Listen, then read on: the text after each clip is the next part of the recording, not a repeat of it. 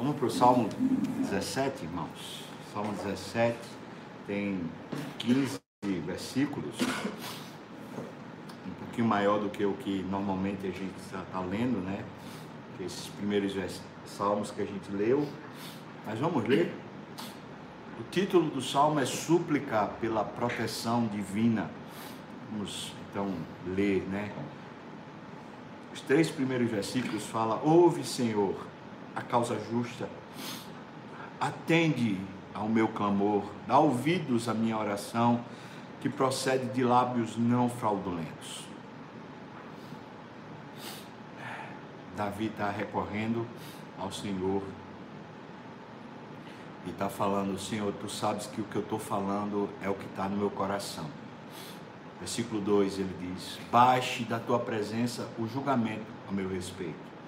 Então, Senhor, avalie se não é isso mesmo que eu estou falando. Né? Os teus olhos veem com equidade, ou seja, a gente não vai conseguir fugir daquilo que de fato é, porque Deus vê como é e não como a gente tenta apresentar. Então, versículo 3 ele diz: Sondas-me o coração de noite me visitas, provas-me no fogo e iniquidade nenhuma encontras. A minha boca não transgride. Ou seja, quando o Senhor me prova, quando o Senhor me faz passar pelo fogo, o Senhor ainda se aproxima mais de mim. E eu, claro, me aproximo do Senhor.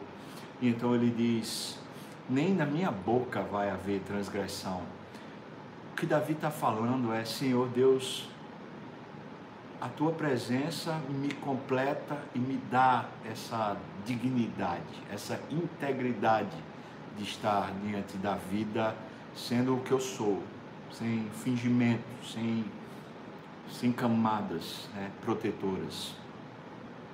Então ele está falando, por favor, Senhor, escute o que de fato é e não o que eu que eu queira apresentar ou algum nível de falsidade que possa existir.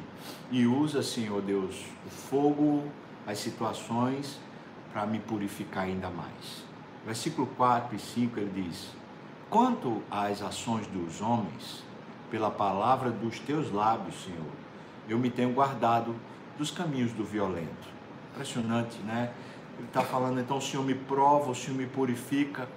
E, e, é claro que eu moro, habito num mundo caído, num mundo onde pessoas continuam fazendo mal. Eu não sei a dimensão do mal que é feito, mas eu sei que pelas tuas palavras eu sou protegido desse mal. Deixa eu explicar isso aqui um pouquinho melhor para você.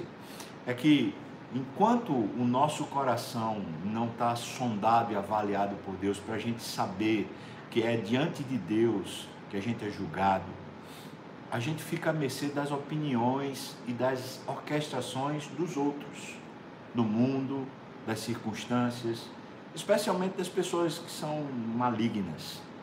A gente fica à mercê delas. Mas quando a gente está vivendo na presença de Deus e a gente é avaliado pelo próprio Deus, a palavra do Senhor protege o nosso coração. Porque as situações adversas todos passamos. Como reagimos a ela é que faz toda a diferença. Pensa assim que na maioria das coisas que nós vivemos, nós não as podemos mudar, mas podemos enxergá-las por outro prisma, por outra ótica, por outra perspectiva. E quando apenas isso é mudado, já faz toda a diferença no nosso coração. Portanto, o que ele está falando é quando o Senhor me prova, quando o Senhor usa próprias circunstâncias para me provar, então eu, eu, eu sou né, avaliado pelo Senhor, eu sou reto, eu sou justo. Então, o homem mau perde a força que ele tem de me fazer me sentir mal. Não é que ele perde a força de fazer o mal, mas é que o mal dele não atinge mais meu interior. Eu estou livre disso. Os meus passos se fizeram as tuas veredas, se afizeram as tuas veredas, ou seja, é, eu fui caminhar é pelo, pelo que o Senhor fala, pela sua opinião, pelo trilho do Senhor, né? Os meus pés não resvalaram. Eu não fiquei à mercê do homem mau e não fiquei à mercê de qualquer nível de maldade. Por quê? Porque a, a tua palavra, né? A tua vereda, o teu caminho me foi um trilho e eu não consegui cair. Louvado seja o nome do Senhor. Versículo 6 a 9 ele diz: Eu te invoco, ó Deus, pois tu me respondes. Deixa eu parar e respirar um pouco isso. Eu te invoco. Deus, o Senhor me responde. Você consegue lembrar de alguma resposta de Deus, daquelas que mexeu profundamente com a sua vida? Alguma resposta? Vou dar um pequeno testemunho de uma resposta de Deus que responde. Quando eu levei um tiro aos 18 anos, eu tive morte clínica, eu estive hospitalizado, internado lá durante dias, mês. Aquele tempo lá muito difícil, eu estava com muito ódio, muito ódio do, do malfeitor, do assaltante que atirou em mim sem eu reagir, sem eu fazer nada. Mas eu estava com ódio. E eu lembro que eu estava entubado, estava dentro da sala do meu quarto e o ódio me consumia. Toda vez que eu acordava, estava muito dopado, mas toda vez que eu acordava, eu me lembrava e eu ficava muito irado com aquilo lá. A minha vontade era que morresse aqueles delinquentes, aqueles marginais. E eu comecei a me sentir muito mal porque eu odiava e eu sabia que aquilo não, não procedia de Deus. E então, numa madrugada, eu acho que eram umas 5 horas da manhã, porque dava para ver pela, pela janela o sol começando a brilhar, talvez 4 e meia, 5 horas da manhã. Da janela por onde eu olhava, dava para ver uma, um coqueiro. O hospital ficava perto da praia, tinha um coqueiro, acho que no terreno ao lado do hospital. Na janela, então, eu conseguia ver o coqueiro e eu via o vento soprando sobre as palhas do coqueiro. Chega, elas pendiam assim, elas vibravam.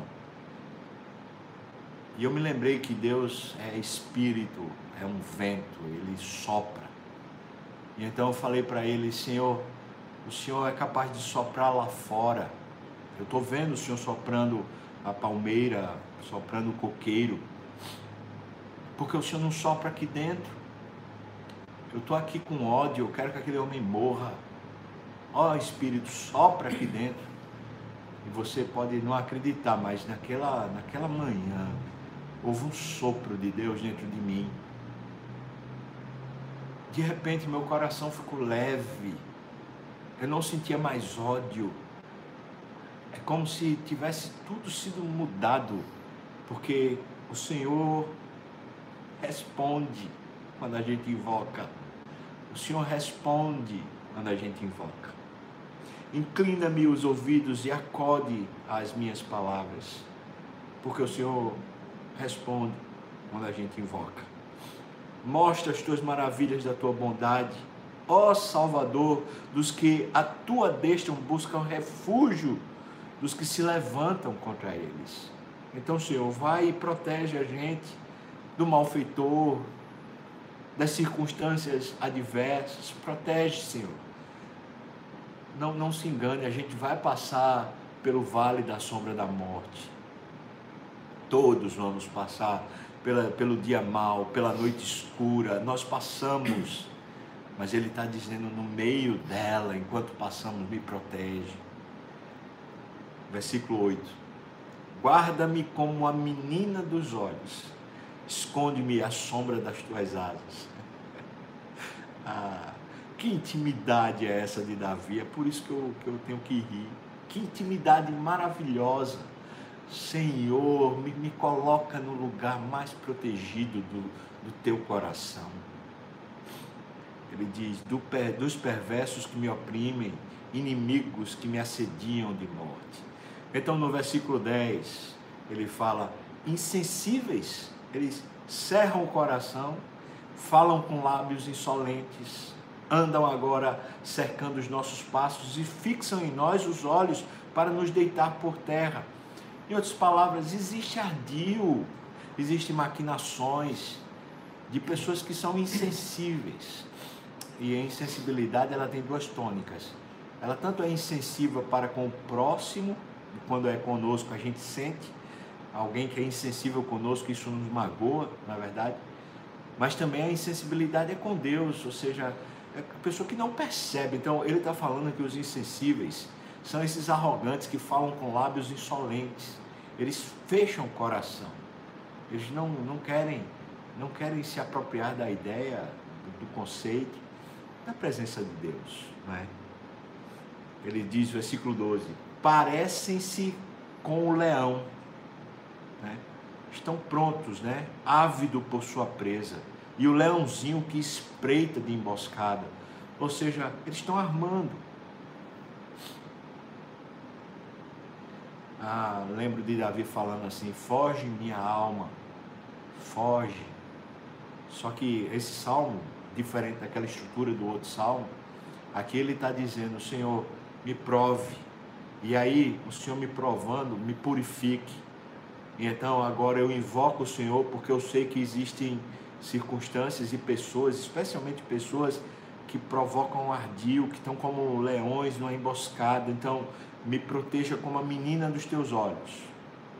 Sabe a menina dos nossos olhos? Um oftalmologista certamente seria bom para explicar, mas o que eu posso falar é que é o lugar que a gente protege para que a gente não fique cego. A gente protege. Se alguma coisa vem, a gente protege. Ele diz, versículo 13: Levanta-te, Senhor, defronta-os, arrasa-os, livra do ímpio a minha alma com a tua espada. Versículo 14: Com a tua mão, Senhor, livra-me dos homens mundanos, cujo quinhão é desta vida e cujo ventre tu enches dos teus tesouros, os quais se fartam de filhos e o que lhes sobra deixam aos seus pequeninos. Você percebe o que ele está falando? Senhor, arrasa-os. Ainda que eles pareçam fortes, prósperos, pareçam como um leão, né? Senhor, vai lá e defronta-os, vai, vai, bate de frente neles A gente tem protetor, irmão. Eu, eu tenho muitas experiências de Deus me responder nessas situações onde eu me senti acuado, me senti como se tivesse só, mas tinha Deus e, e Deus me purificou no meio da adversidade. E não só me purificou como me protegeu. Versículo 15, ele diz: Eu, porém, na justiça eu contemplarei a tua face.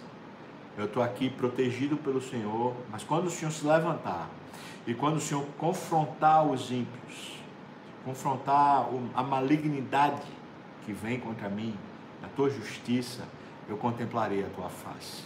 Quando acordar, Senhor, eu me satisfarei com a tua semelhança. É lindo isso. Quando eu acordar, então é como se Davi dissesse assim: parece que isso é só um pesadelo, não é? Quando eu acordar, eu vou viver uma vida de ser só semelhante a ti. Claro que isso tem um sentido é, em relação a, ao momento que, que, se vive, né? Se a gente vive a adversidade como a gente vive agora da pandemia, então, quando passar isso, então eu vou, vou me satisfazer em simplesmente ser semelhante ao Senhor. Mas, mas Davi está tá com certeza pensando além. Ele está falando sobre uma, uma vida eterna. Que não é só quando eu acordar no céu, quando passar essa vida, mas é quando eu acordar dessa, dessa vida apenas na terra. Você entende o que eu falo? Quando eu, eu acordar apenas das, das preocupações da terra, quando eu acordar, quando eu despertar, para a vida verdadeira, ah, a minha alegria vai ser ser semelhante a Deus. E aí é como se Davi lembrasse do que está escrito lá em Gênesis, capítulo 1, versículos 27 e 28, né? quando ele, versículos 27 e 28 diz que Deus criou homem e mulher, a sua imagem e a sua semelhança os criou. Homem e mulher os criou. É como se a gente fosse o espelho de Deus na terra. A maneira de Deus se tornar visível na terra. A semelhança de Deus. Né? Essa palavra semelhança aqui é sombra, é imagem. Eu vou, vou me, me contentar, me satisfazer em na terra ser um reflexo do Senhor. Vou colocar só mais uma imagem, uma analogia que é usada pela Bíblia para falar sobre isso. Paulo nos diz que nós somos embaixadores em nome de Deus, como se Deus estivesse na terra exortando os homens, reconciliai-vos já com Deus. Veja, se tem uma embaixada aqui no Brasil, uma embaixada da França, uma embaixada é, da Inglaterra, uma embaixada da Austrália, seja qual for o país que tenha uma embaixada no Brasil, aquele, aquele pedaço de terra não pertence ao Brasil, pertence ao país no qual a embaixada representa. Então, se mesmo o presidente do, do Brasil entrar naquela embaixada, está entrando no solo do outro país. É porque aquela, aquela terra, aquele embaixador, ele é o legítimo representante do seu país. Então é como se a gente entrando numa embaixada, a gente estivesse falando, caso a gente fale com o embaixador, a gente estivesse falando com o próprio presidente falando com o próprio país. Então eu e você somos embaixadores. É como se na terra alguém falando conosco estivesse falando já com o próprio Deus. Isso é tremendo, não é não? Eu me, me satisfarei com a tua semelhança. Louvado seja Deus. Vamos viver esse dia assim? Feliz, porque a gente é a imagem de Deus. Está lá em Romanos 8, 28, né? Depois ele segue falando que Deus faz todas as coisas cooperar para o bem daqueles que amam a Deus e daqueles que são chamados segundo o seu propósito. E ele diz então que Deus escolheu, Deus predestinou para serem aqueles que amam a Deus, para serem conformes à imagem do seu filho. Eu me alegrarei, eu me satisfarei em ser a tua semelhança. Que foi que a obra de Cristo fez? Nos colocou de volta como embaixadores de Deus no mundo. Que a gente seja bons representantes e satisfeitos com essa incrível dignidade que Deus nos deu. Não merecíamos, mas Deus nos deu. Deus te abençoe, irmão querido. Minha irmã amada. Sinta-se muito querido, muito querida, muito amado por Deus. Receba meu abraço virtual, mas um profundo abraço. Eu amo você, Deus lhe ama muito, muito mais do que qualquer pessoa nessa terra. Vamos cantar para